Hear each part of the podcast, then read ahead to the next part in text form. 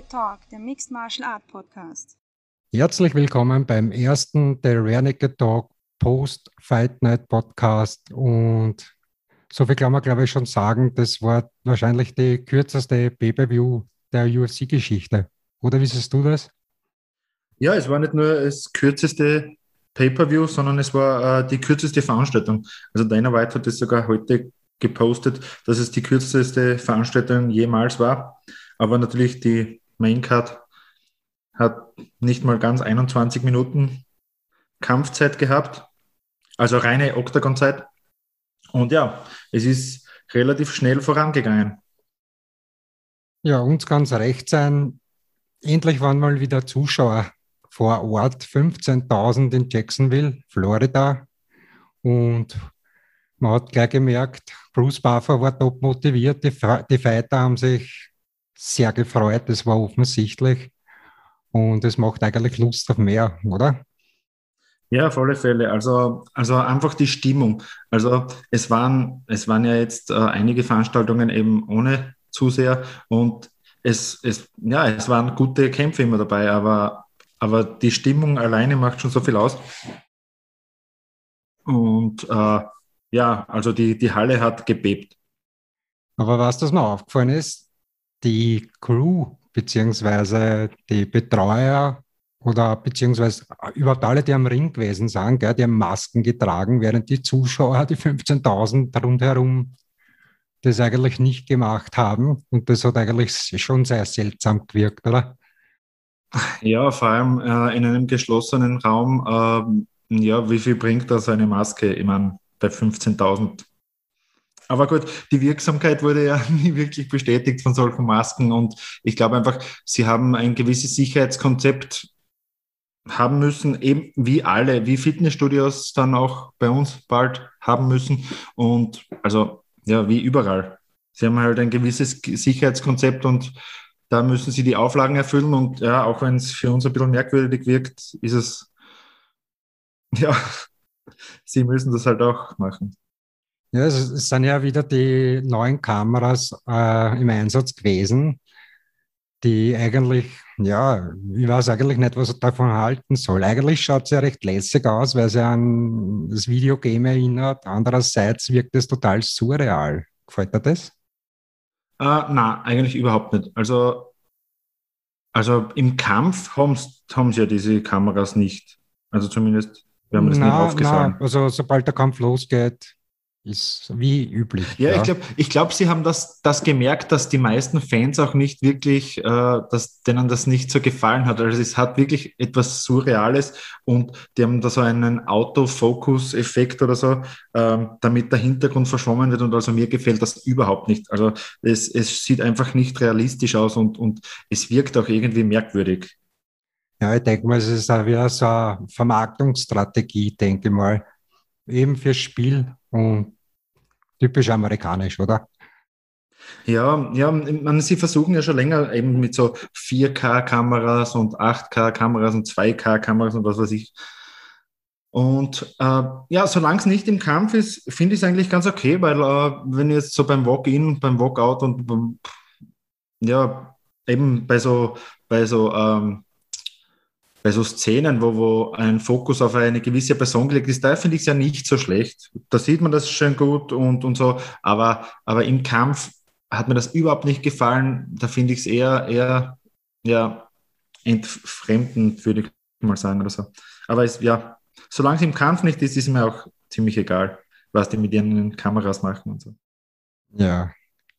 Jake Paul war übrigens auch im Haus und der ist ja gleich mal von der Masse, sagen wir mal, sehr nett begrüßt worden mit Schimpfgesängen.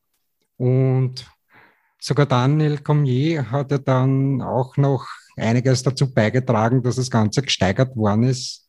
Hast du das mitbekommen oder? Äh, ja, eigentlich habe ich es nicht so richtig mitbekommen, weil ich habe in, in der Zeit zwischen zwischen den Kämpfen habe ich mich ums Posten kümmern müssen und eben damit wir immer aktuell sind.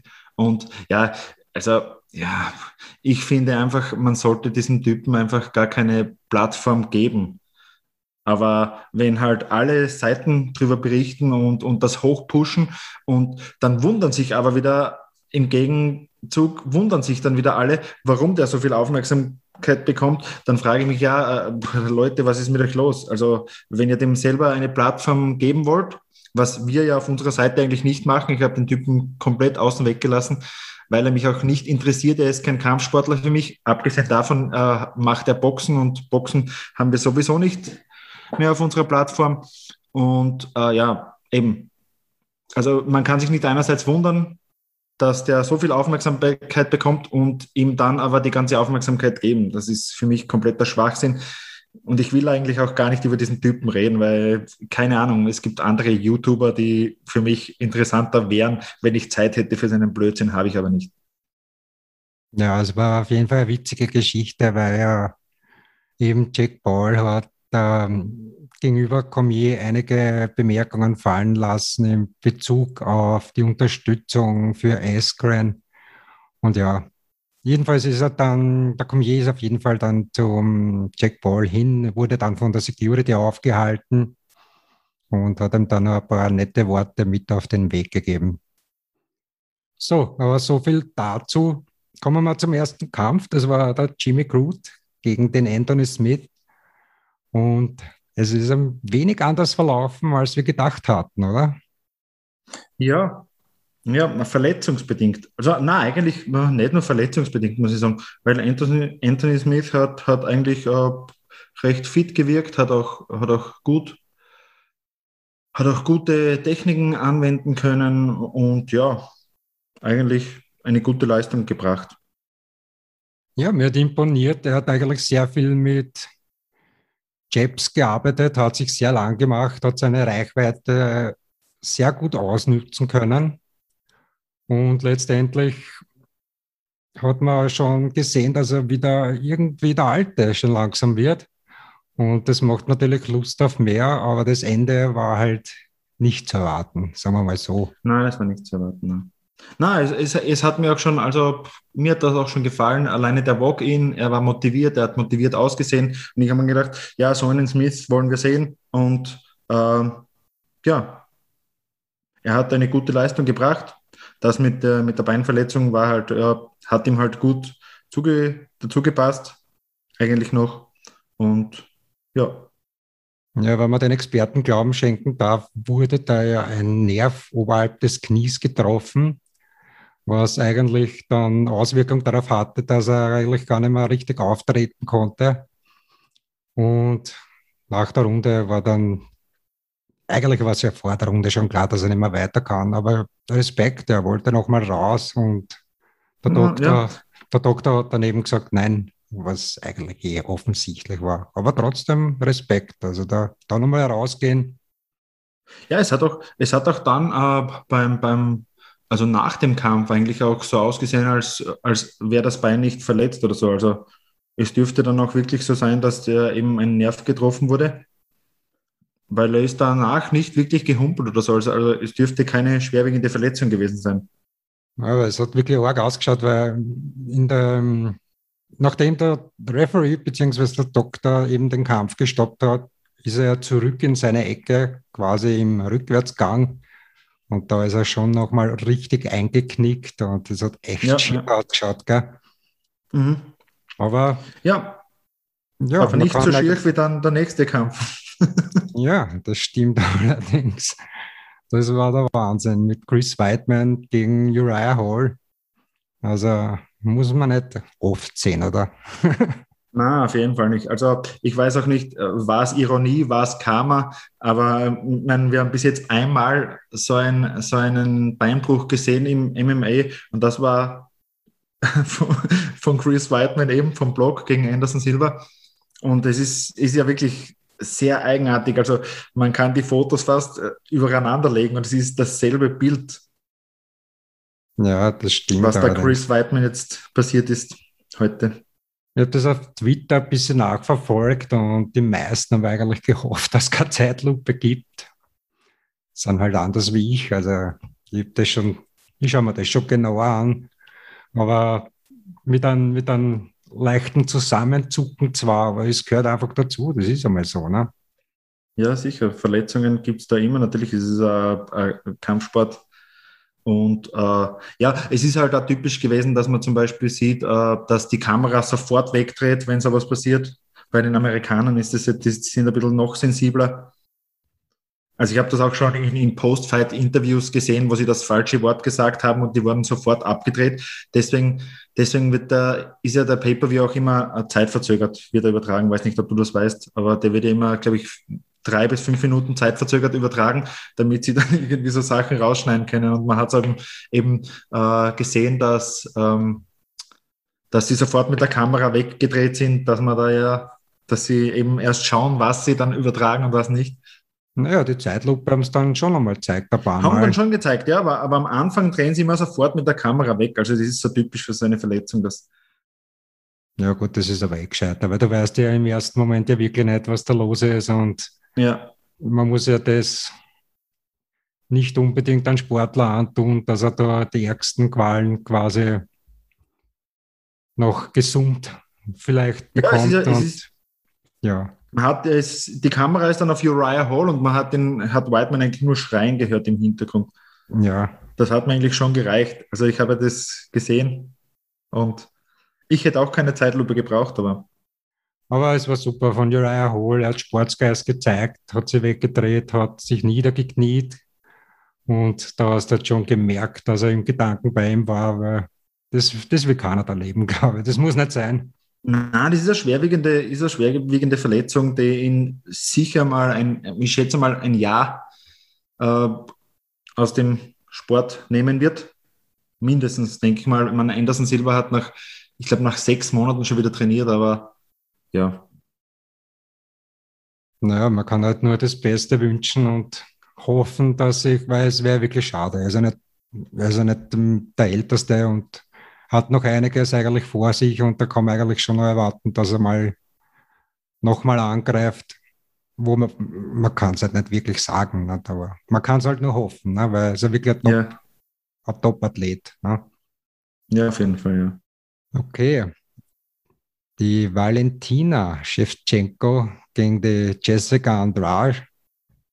Man konnte ja schon erwarten, wie das Ganze ausgeht, aber die Art und Weise, wie die Valentina das wieder über die Bühne gebracht hat, das war schon beeindruckend. Auf jeden Fall. Ich meine, alleine schon, weiß nicht, wie viele Takedowns sie vorher gemacht hat. Ich glaube, drei oder so. Und es hat jeder Takedown funktioniert. Also der, da hast du einfach keine Chance. Und mir taugt ja schon, wie sie reinkommt, wie sie ihren Tanz so führt, dieses Selbstbewusstsein von ihr. Und das ist wirklich eine beeindruckende Frau. Und das war eigentlich ein offensichtlicher Plan, dass sie nicht am Schlagabtausch gehen will, obwohl sie das natürlich auch kann. Und sofort die Takedowns gesucht hat, sofort in die Side Control gegangen ist und dann eigentlich den Rücken gesucht hat. Ja, ich, ich, also mich hat sogar gewundert. Ich habe sogar gedacht, sie wird mehr äh, im, im Stand-up bleiben wollen. Ja, das hätte sicher auch können, aber ich denke mal, sie wollte das Risiko nicht eingehen und, und die weiß einfach, was sie kann. Ne? Die kommt ja aus dem Sambo seit der Kindheit, also die, die hat ja so gut wie keine Schwächen und die kann sie eigentlich aussuchen, den Matchplan. So ist das nicht. Bei der ist ja Wahnsinn. Ja, hat auf jeden Fall auch nicht lange gedauert, der Kampf, gell? Ja, es war, es war sehr cool. Ne? Weil wieder hat sie den Takedown geholt, ist wieder in die Side Control gegangen. Diesmal ist die Andrage aber am Rücken liegen geblieben und hat dann die Valentina also das Kruzifix wirklich schulbuchmäßig quasi erarbeitet und hat mit harten Ground and Pound und die Ellbögen. Da ist eigentlich da war eigentlich schon klar, wie das Ganze ausgehen wird und den Referee ist eigentlich gar nichts anderes übrig geblieben, wie das Ganze zu stoppen und verdient hat die Valentina dann eigentlich ihren Titel verteidigt. Ja, auf jeden Fall, ja. Und was, was, was soll als nächstes kommen? Eigentlich, also ein dritter Kampf gegen Nunes, was anderes kann ich mir nicht vorstellen, weil äh, ja, die, die, sie liegt mit Nunes so knapp auf eigentlich, weil sie ja, äh, es hat ja die haben ja zweimal gegeneinander gekämpft schon und äh, beide Male waren Decision. Einmal war Split Decision und ja, da gehört auf jeden Fall noch ein dritter Kampf her, um das Ganze wirklich. Ja, da gebe ich dir vollkommen recht. Alles andere macht da gar keinen Sinn, weil wen soll die Valentina noch kämpfen? Ja. Obwohl, es wird natürlich für sie eine Riesenherausforderung. Die zwei Niederlagen, die wird sie auch nicht vergessen haben und das ist halt schwierig mit dem Gewicht auch. Ne? Das ist ja, ganz schwer. Und ob sie das wirklich nochmal, ob sie sich wirklich nochmal davon überzeugen lassen, ein drittes Mal gegen die Amanda womöglich zu verlieren. Aber wenn willst du kämpfen, wenn du der Beste in der, in der größten Liga bist? Das ist echt. Ja, ja. Vielleicht gegen ein Tag-Team, ha? Ja. Oder vielleicht gegen Jake Paul oder, oder Logan Paul oder wie auch immer die alle heißen. beide. Die würde wahrscheinlich beide vermöbeln. Na sicher. Äh, na, war echt geil. Aber man muss sagen, ja, die Andrasch hat sich wirklich nach Leibeskräften gewehrt und so kann man verlieren. Also das ist ja, ja keine, keine Schande gegen Valentina. Und natürlich ist der Tanz nachher wieder kommen von ihr, wo sogar die Andrasch eigentlich begeistert da zugeschaut hat. Und ich finde das ja auch so beeindruckend von der Valentina, die spricht ja eh keine Ahnung wie viele Sprachen. Gell? Hat da, glaube ich, in Spanisch, Englisch, Russisch, multilingual quasi nachher die, das Post-Fight-Interview gegeben. Und das ist wirklich, wirklich eine arge Frau. Und ja, verdient. Champ. War auch nicht ganz unerwartet, also unerwartet. Man kann natürlich nie einen Sieg erwarten, aber sie war auf jeden Fall auch der klare Favorit. Also ich glaube, überall war sie der Favorit. Ich glaube 1 zu 2500. Das heißt, du, du hättest, weiß ich nicht, wie viel, gehen wir da nicht aus mit diesen Wetten, aber das ist schon eine heftige Quote. Ne? Dass mhm. du da überhaupt was rauskriegst, ist sehr unwahrscheinlich. Ja. Ja, es gibt eben ab und zu gibt es halt welche großen Gewinner, aber ja, genau wie du sagst, nicht sehr attraktiv. Ja, und dann sind wir zu einem Liebling von mir gekommen, zu Rose namens Jonas gegen die Wally Sang. Da wurde davor wurde auch schon sehr viel spekuliert, wird die Rose das packen. Wally Sang ist sehr, sehr, wie soll ich sagen, überzeugend gewesen in den letzten Kämpfen, überhaupt in all den Kämpfen, muss man sagen. Und das war schon beim Einlaufen. Ich habe mir noch gedacht, die Rose, die wirkt so, keine Ahnung, so, so ängstlich, aber das ist halt ihr Ding, gell? Und, und sehr nervös, wahrscheinlich war es auch. Auf jeden Fall die Halle ist geschlossen hinter ihr gestanden. Und da hat man dann gemerkt, wie auf einmal ein Lächeln gekommen ist. Gell? War schon sehr geil. Dann in der ersten Runde ist mir aufgefallen, die, die Willie Sang wollte quasi ein Handshake, quasi vor Beginn des Kampfes, und die Rose hat das gleich mal verweigert. Und dann ist schon mal ordentlich zur Sache gegangen. Wie hast du den Kampf gesehen? Ja, ähm, ja, man, den Kampf hat ein bisschen mehr wie eine Minute gedauert. Ähm, ja, also ich finde also einfach, Rose ist einfach von, äh, in den Interviews vorher schon sehr unsympathisch rübergekommen. Äh, das, das mag man jetzt mögen oder auch nicht. Also mir ist sie einfach nicht sympathisch, so, so wie sie sich gibt und so. Und, und auch so eben mit so rassistischen äh, Anmerkungen, äh, die eigentlich in meinen Augen auch gar keinen Sinn machen, weil äh, ja, Fahne, alles schön und gut, aber also sie ist Amerikanerin. Also ich glaube nicht, dass sie alles gut heißt, was ihr Präsident macht. Und deswegen finde ich das ein bisschen einen Schwachsinn, was sie da gesagt hat gegen, gegen Seng. Also sie, sie mag das nicht, wofür sie steht oder so. Also ja, jedem das seine. Aber sie hat sich ja dann auch im, im Post-Fight-Interview entschuldigt für diese Aussage. Aber ich denke mal halt auch mal, wenn man sowas sagt, muss man das irgendwie vorher überlegen bevor man sowas raushaut. Und also für mich hat sie sich da extrem unsympathisch gemacht. Aber wie gesagt, das mag jeder sehen, wie er will. Und ja, auf jeden Fall ein gutes Knockout, überraschendes Knockout, gute Leistung. Ja, ich finde generell, sie hat sich extrem viel bewegt und ist wirklich rund um die Welle Seng herum getänzelt man, das schaut jetzt bei dieser Gewichtsklasse wahrscheinlich noch extremer aus. Aber was mir wirklich getaugt hat, das war dieser High Kick, was ja eigentlich ein, ein Question Mark Kick war, nicht? weil der, der wirklich aus dem Nichts dann noch das Bein hochgezogen und die Hüfte rausgedreht und hat sich quasi entlang des Oberkörpers hochgezogen, dann rübergedreht und wirklich, also besser kann man nicht treffen. Das war schon beeindruckend auch.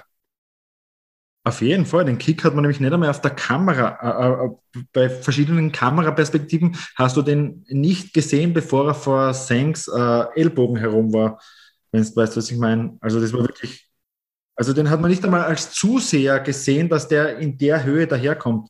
Mhm. Und da hat seinen Schnapper gemacht und die Lichter ausgemacht. Das ist richtig so vertikal dem Körper entlang hochgegangen und unter der Achsel quasi dann hat der die Richtung geändert.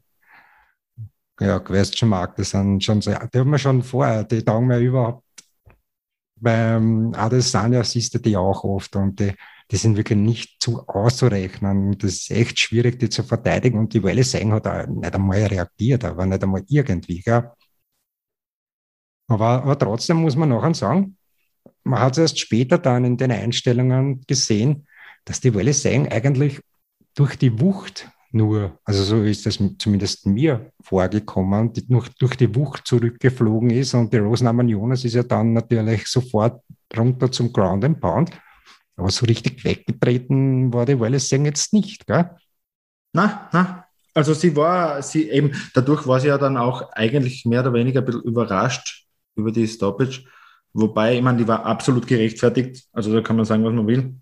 Weil äh, ich glaube, die Rose hätte auch noch weiter draufgeschlagen, bis die Lichter dann wirklich aus gewesen wären. Aber sie waren nicht aus, da hast du absolut recht, ja. Ja, weil viele Zuseher eben auch auf Twitter und so, wirklich, es war eine große Anzahl an Leuten, die das eigentlich anders gesehen haben, beziehungsweise der Meinung waren, dass man eigentlich einen Titelkampf dann noch einen Dicken länger laufen lassen könnte, dass ein guter Referee das in die Augen gesehen hätte, dass die Wallace Sang da zurückgekommen wäre. Ich bin auch der Meinung, kann man, aber natürlich kann man den, den Abbruch, kann man nichts sagen. Also der war total gerechtfertigt, obwohl natürlich einen Dicken länger hätte man das schon machen können. Und dementsprechend hat er die Weile Sang, die war ja komplett aus dem Häuschen nach dem Kampf. Der hast du gar nicht beruhigen können, gell? Ja, ja, also, also ich finde, die Stoppage war absolut gerechtfertigt, weil äh, die, die Schiedsrichter sind auch äh, dafür zuständig, dass dem Kämpfer so wenig wie möglich Schaden zugefügt wird. Und also das ist absolut, also da sehe ich überhaupt keinen äh, Grund, warum der, er die länger hätte kämpfen lassen sollen. Also wirklich, also da bin ich diesmal wirklich komplett auf der Seite vom Schiedsrichter und aber, aber bist generell der Meinung, dass man da geneigt ist, bei Frauen einen Dicken früher abzubrechen? Was, Nein, finde ich gar nicht. Also äh, man hat ja zum Beispiel ähm, Whiteman gegen Anderson Silva gesehen. Zum Beispiel jetzt, das ist ein, ein Männerkampf. Da, da, fand ich damals, das war eine viel, ein viel zu früher Abbruch, finde ich. Das war, glaube ich, im ersten Kampf. Anderson Silver Whiteman. Also da finde ich zum Beispiel, das war auch ein Titelkampf und da finde ich, da wurde wirklich zu früh abgebrochen. Aber in diesem Fall, ich weiß nicht, hat sie noch, ich glaube, fünf Schläge mindestens, die am Boden noch getroffen haben. Ja, auf was hätte erwarten sollen der Schiedsrichter? Also außer, dass die Lichter komplett ausgehen und äh, das ist ja auch nicht der Sinn finde ich. Also sie hat, sie hat keinen Schlag am Boden verteidigen können und von dem her finde ich es absolut gerechtfertigt, dass der Kampf abgebrochen wird. Weil das ist ja, das ist ja eine der Regeln eben. Wenn, wenn wer nicht mehr dazu fähig ist, sich zu verteidigen und das war es ja nicht, weil sie hatte die Schläge voll in die Fresse bekommen. Ja, wie gesagt, also man kann diese Entscheidung sicher nachvollziehen. Also pass auf, ich hätte da noch ein anderes Thema, was ich noch gern zwischendurch einwerfen würde. Und zwar geht es da um die neue Kollektion beziehungsweise den neuen Ausrüster von der UFC Venom. Was sagst du dazu? Gefällt dir das? Ähm, ich ich finde also, sie, sie versuchen jetzt da einmal so allgemein einfach einmal so Standardlinien rauszubringen. Sie werden dann wahrscheinlich äh, noch viel individueller werden. Also bei Reebok war am Anfang ja eine Katastrophe auch. Eigentlich haben sie gleich ausgeschaut wie, wie die Venom jetzt.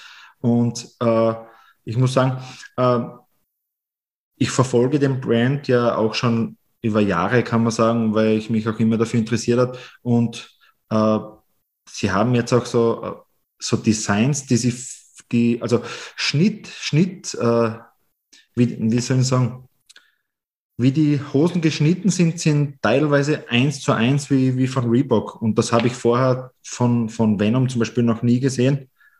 Also weiß nicht, ob dir das aufgefallen ist, aber ich achte auf sowas zum Beispiel, dass äh, bei, bei Usman ist mir aufgefallen, dass, dass die Shorts, also äh, beim Bein extrem weit rauf ausgeschnitten ist und das hat man bei Venom bisher noch nie gesehen. Eher bei Reebok mhm. eigentlich nur.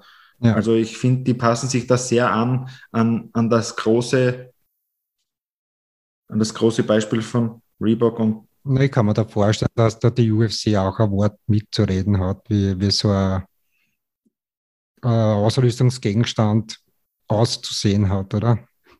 Weil ja. Wer, wenn nicht sie, oder? Ja, wahrscheinlich schon. Wahrscheinlich wird Venom. Wie findest du die Preise? Ja, da haben wir ja schon, äh, haben wir ja schon privat beim Telefonat drüber gesprochen. Ja, die, die Preise sind äh, abartig. Wie kann man sagen, die sind von einem anderen Planeten. Also, ja, ich habe mich das sowieso von Anfang an gefragt, äh, ob Venom da mit so einem weltweit anerkannten Brand mithalten kann. Also aus finanzieller Sicht schon, weil es ist, es ist, da kommt eine Lawine an Kosten heran, aber gut, die werden sich das, sich das natürlich alles ausgerechnet haben und, und durchgerechnet haben und äh, durchkalkuliert haben. Aber ich, also, ja, wie soll, soll ich sagen? Also es waren die Reebok-Sachen schon sehr teuer und die Venom-Sachen schlagen jetzt alles. Vor allem, weil man, weil man ja, äh, ich habe ja selber auch eine, eine kurze Zeit lang Kampfsport gemacht und man kennt ja so die, die Venom-Preise die, die durchschnittlichen. Und die sind dann noch einmal teilweise fast ums Doppelte raufgegangen. Also die, die UFC Champion Sachen, die kosten, da kostet so ein, so ein normales Sportshirt gleich einmal 80, 80 Euro oder die Shorts 80 bis 100, teilweise sogar bis 120 Euro. Und das ist halt, äh, ja, das von, die Preise sind von einem anderen Planeten, weil äh, dieselbe Shorts ohne dem UFC-Logo kriege ich von Venom um 40 Euro. Also, hm. ja. Ob sich das wirklich die, die, die Leute dann kaufen werden oder nicht, das werden wir noch sehen. Na, jedenfalls sollten unsere Frauen sich den Podcast anhören. Das heißt nicht, dass wir sie nicht wollen, die Ausrüstung. Wir wollen sie nur nicht selber kaufen, oder? Richtig, richtig. Dafür also, gibt, dafür gibt es nichts, Ich hätte nichts gegen so, so eine Jacke oder so, aber die Preise sind stolz. Ja, muss man aber dazu sagen, im Fußball ist das nicht anders. Also so ein bedrucktes Trikot, das heißt auch zwischen 70 und 90 Euro. Und ich glaube, das ist eigentlich schon normal. Abartig ja, normal. Hast absolut recht.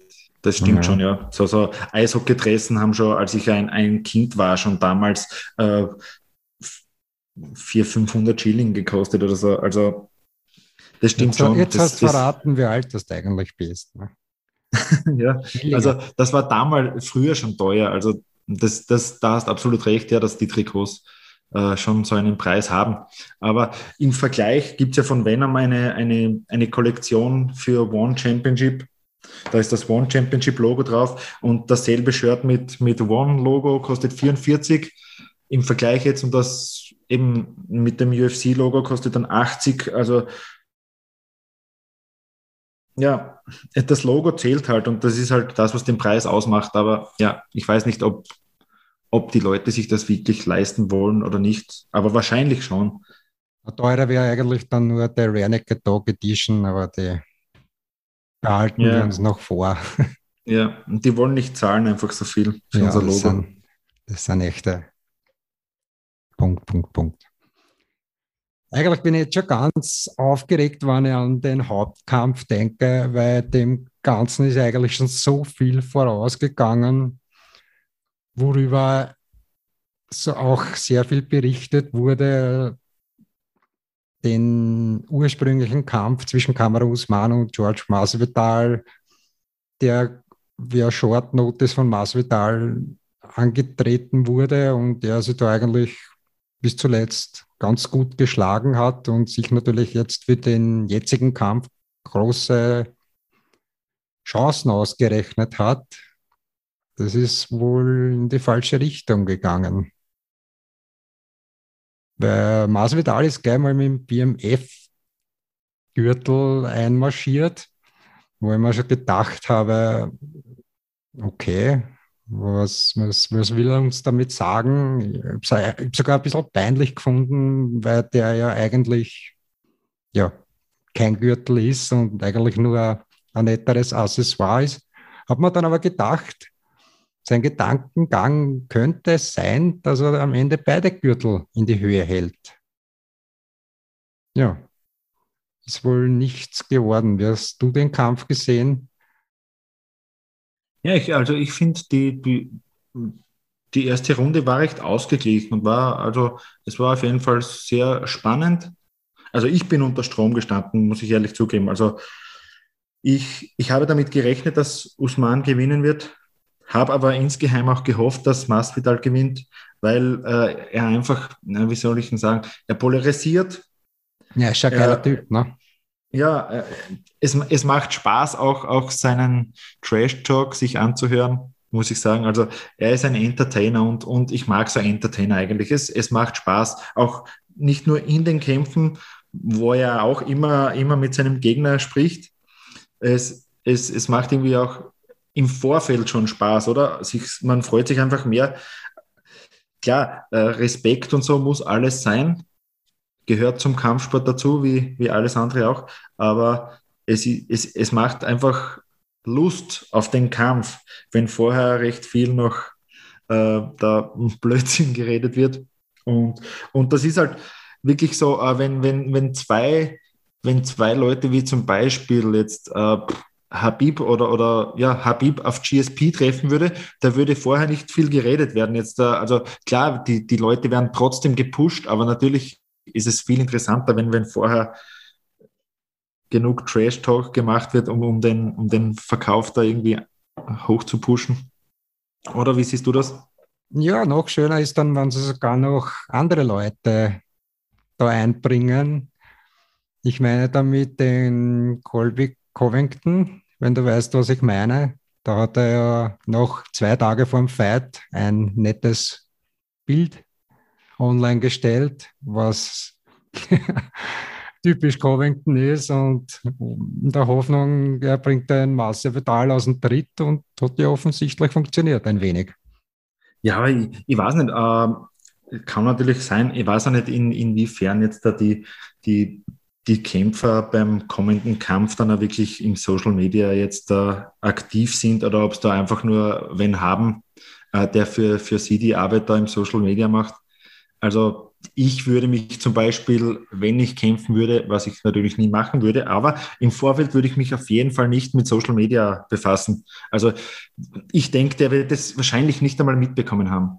Ja, ich weiß nicht, ob du denn überhaupt 100 Prozent aus dem Weg gehen kannst. Irgendeiner wird das schon umfetzen, schätze mal. Ja? Ja, kann gut sein, aber eben, wie gesagt, ich kenne auch einige, die, die das Handy dann so in der, in der Kampfvorbereitung, also so in der letzten Woche, den letzten paar Tagen vorher komplett weglassen und, und das auf sich so zukommen lassen, um eben nicht zu viel abgelenkt zu sein.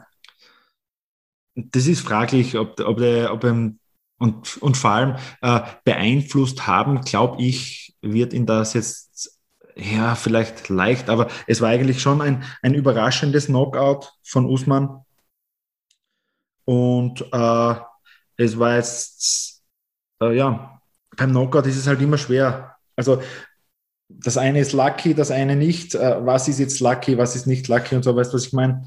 Äh, wie siehst du das? Ja, für mich ist das überhaupt nicht überraschend gekommen. Im Verlauf des Kampfes, also man hat eigentlich gleich von der ersten Runde weg gesehen, dass der Kamal Usman echt ein guter Striker ist. Und da war, glaube ich, sogar der Masvidal davon überrascht, weil er eigentlich damit gerechnet hat, dass die Takedowns sofort kommen werden, der Cagework kommt. Und mir hat das echt gefallen, dass der Usman den Jab ausgepackt hat, die Overhand sofort gefaked hat, dass er am Takedown geht und die nächste Overhand ist sofort gekommen. Das hat den Masvidal, finde ich, total aus dem Trick gebracht. Und wie dann der Takedown gekommen ist, weiß nicht, ob das aufgefallen ist, hat der Masvidal sofort das Knie auspacken wollen. Also quasi im S-Grand-Style, sobald der Usman runtergeht, das Knie, aber Usman ist einfach zu schnell. Dann wurde er halt gegen einen Zaun gedrückt und dann ist schon wieder bergab gegangen. Und die Takedowns, weiß nicht, waren es zwei Takedowns im ganzen Kampf und beide haben funktioniert. Also da, gibt, da ist, glaube ich, kein Mittel gewachsen, an Usman einen Takedown zu verhindern. Wie enttäuscht warst du jetzt eigentlich von Masvidal? Weil da, ich finde, da ist eigentlich nicht viel gekommen. Da waren die, die Leg-Kicks, da waren die Front-Kicks und das war's, oder? Also ich war eigentlich, eigentlich war ich überhaupt nicht enttäuscht. Also ich war nicht, ich, ich muss ehrlich sagen, ich war auch nicht überrascht, dass, äh, dass Usman gewinnt. Also überhaupt nicht. Ich habe den klar als Favoriten gesehen. Ähm, ich habe ja vorher schon gesagt, also unterhaltsamer wäre es, hätte Masvidal gewonnen für, für die Zukunft und auch für einen äh, potenziellen Kampf gegen Colby Covington. Aber äh, ja, Usman ist in den letzten, also zumindest hat er es gezeigt, in den ersten Kämpfen und so eher, eher nicht so, aber in den letzten Kämpfen hat er eindeutig gezeigt, dass er, dass er im Stand-up also mindestens genauso gut ist wie, wie äh, beim Grappling. Also und gerade in den, in den letzten Kämpfen hat man es halt besonders gesehen. Ich meine, er hat Covington das, das Kiefer gebrochen, er, er, hat, äh, er hat Burns besiegt mit Ground and Pound. Mhm. Und, und er hat auch e, e, eben in den letzten Kämpfen vor allem hat er sehr viel Stand-up gezeigt. Und, und ich glaube, äh, eben es, man hat es ja dann auch im, im Post-Fight-Interview gehört äh, zwischen DC und, und, und Rogan und so. Äh, da haben sie dann so gesprochen eben darüber, dass Masvidal einfach so viel Angst hatte vor dem Takedown, dass er nicht wirklich darauf geachtet hat, dass er dann einen ordentlichen Schlag abbekommt. Und ich glaube, genauso war es auch. Ich glaube, äh, Masvidal hat hauptsächlich sich darauf konzentriert, dass er keinen Takedown bekommt. Ja, aber dass er ein selbsternannt bester Striker in der UFC dann so eine Rechte kassiert, da war er dann schon überrascht. Das war eigentlich, mit denen hat eigentlich niemand rechnen können. Obwohl, die war ja wirklich aus dem, wie aus einem Schulbuch. Der ist gerade durchgestreckt gekommen, genau ans Kinn. Und gute Nacht. Ja. Äh, na, wie gesagt, also ich, ich, also für, ich habe nach wie vor, also sage ich das, dass, äh, also ich, ich habe wirklich damit gerechnet, mit einem Knockout und ich habe auch damit gerechnet, dass Usman gewinnt. Also eben, ich nehme jetzt aber nur die, die Leistungen der letzten paar Kämpfe her, wenn ich so schaue und äh, ich habe ich hab mir gedacht, er wird das jetzt mehr im, im Stand-up machen, also im Grappling auch weil er es den Leuten beweisen will einfach. Also man hat es ja auch bei Habib gesehen, zum Beispiel äh, gegen, gegen Ende seiner, seiner aktiven Laufbahn. Äh, er hat sich äh, im Laufe der Jahre dann immer mehr auf Stand-up konzentriert und um eben auch den Fans was zu bieten und auch ein bisschen zu unterhalten, weil viele haben gesagt, Habib ist langweilig, habe ich selbst auch anfangs gesagt, aber äh, je, je mehr Kämpfe er hatte, desto mehr hat er auch gezeigt, dass er im Stand-up eigentlich eine Macht ist und das hat und Usman hat es heute eben auch wieder bewiesen, dass er, dass sein Stand-up um, um kein bisschen weniger gut ist als sein Grappling und ja. Ja, wie findest war die Taktik von Masvidal? Mir ist ja vorkommen, das würde ja die gleiche Taktik wie Poirier gegen McGregor anwenden, indem er mit diesen Calf-Kicks ständig ans vordere Bein tritt und ihn eigentlich mit den Frontkicks versucht, die Takedowns äh, zu verhindern, beziehungsweise den Ansatz schon zu verhindern, was ja eigentlich eine Zeit lang ganz gut funktioniert hat. Aber das kann ja nicht alles gewesen sein. Das kann ja kein Matchplan sein, nur zu verteidigen. Und das hat mich eigentlich schon enttäuscht. Ich glaube, ich, also ich weiß nicht, ob das, ob das wirklich, äh, wirklich ein Plan war, ein, ein Plan, das mit den Kicks zu machen. Ich habe, also ich habe, ich hatte eher das Gefühl, äh, er hat einfach, er hat die ersten Kicks rübergehaut und hat gemerkt, okay, die wirken, die bekommt er durch, die funktionieren nicht so schlecht und hat dann da weitergemacht. Also für mich war das so ein bisschen, äh, hatte ich das Gefühl, ich weiß nicht, ob das sein Plan war, dass er mit den Klicks einiges äh, erreichen will. Ich hatte eher eben eher das Gefühl, dass er gemerkt hat, okay, die, die zwei sind jetzt durchgegangen, er, er macht da weiter. Hm. Muss nicht sein. Aber ja. ich hatte eben das Gefühl. Ja, kann sein. Aber es war total schön, auch mit der Usman, seinem Vater, der, glaube ich, das erste Mal am Ring war, was ich da so mitbekommen habe. Den, ja, den, Gürtel um, gehört, ja. den, den, Gürtel umgehängt hat und die ganze Familie war drinnen. Das, und besonders beeindruckt war ich, und damit habe ich auch nicht gerechnet, dass Masvidal dann wirklich so eine Größe gezeigt hat und sogar Usman applaudiert hat. Und für das kann man eigentlich auch nur Respekt zeigen. Gefällt mir. Ja, jedenfalls werden wir, ja, jedenfalls werden wir den UFC noch unseren Enkeln, glaube ich, erzählen können, weil so kurzweilig, kurz und aufregend, das macht Lust auf mehr, vor allem mit Zusehern. Ne? Das war es, es, das Beste am Ganzen. Also nicht nur, dass es auch relativ flott abgelaufen ist alles und, und auch äh, aufregend war, sondern auch äh, eben, dass Zuseher da waren und, und die, die Halle hat gebebt und ist eh klar, also bei diesen Knockouts dann der, der Beinbruch von Whiteman und, und äh, Rose wieder Champion, die Amerikanerin, äh, natürlich, also das war natürlich mit, ohne Zuseher wäre, hätte das nie so eine Wirkung gehabt, natürlich für uns Zuseher auch, als wieso, was auch irgendwie ganz klar ist, ja. Ja, voll. Und, ja. Zu Masvidal noch einmal ganz kurz, äh, ja, ich finde es auch cool, dass er das mit, also dass, dass er eben dann noch applaudiert hat und so, aber im Endeffekt, die wollen alle nur verkaufen. Die haben gesehen, bei Connor wirkt das große Klappe, äh, und ich glaube, die wollen alle nur verkaufen und da ziehen sie halt kurz eine Show ab. Und weil Connor, Connor ist auch, also in der Niederlage und im Sieg dann eigentlich immer relativ respektvoll umgegangen, muss man auch sagen. Und eben, ich glaube einfach, die, die Kämpfer haben mittlerweile gecheckt, sie verdienen einen Scheiß, wenn sie keine Show abziehen. Und das ist ja bei der UFC auch wirklich so, um, umsonst sagen nicht alle, dass sie bei Bellator mehr verdienen als in, in der UFC. Und ähm, ja, das ist halt immer ein, ein Show-Faktor und ich glaube, die wollen alle verkaufen und wollen mehr verdienen. Dann ziehen sie ein bisschen so den Bad Boy ab und verkaufen zwei, drei Pay-Per-Views mehr und alle sind zufrieden und danach ist wieder alles Friede, Freude, Eierkuchen. Ja, jetzt haben wir ja schon über die Title Shots von der Valentina gesprochen, ein wenig. Die Chancen, welche sich andere ausrechnen können, die wissen wir ja mittlerweile. Aber wie, wie, was glaubst du, wer in die Rose zum Beispiel jetzt als nächstes bekommen könnte? Wird es ein, Rematch geben? Wie, was glaubst du? Also ich glaube, es könnte äh, Andrasch werden, wobei die hat jetzt auch wieder eine Niederlage bekommen, deshalb wird sie wahrscheinlich nicht so schnell den Title Shot bekommen. Dann könnte ich mir vorstellen, äh, Joanna, ja. dass die vielleicht einen Title Shot bekommt oder ein direkter Rückkampf mit Wiley hm. sehen. Ja. Könnte ich mir vorstellen, ganz gut. Und bei Usman? Würde auch gut funktionieren.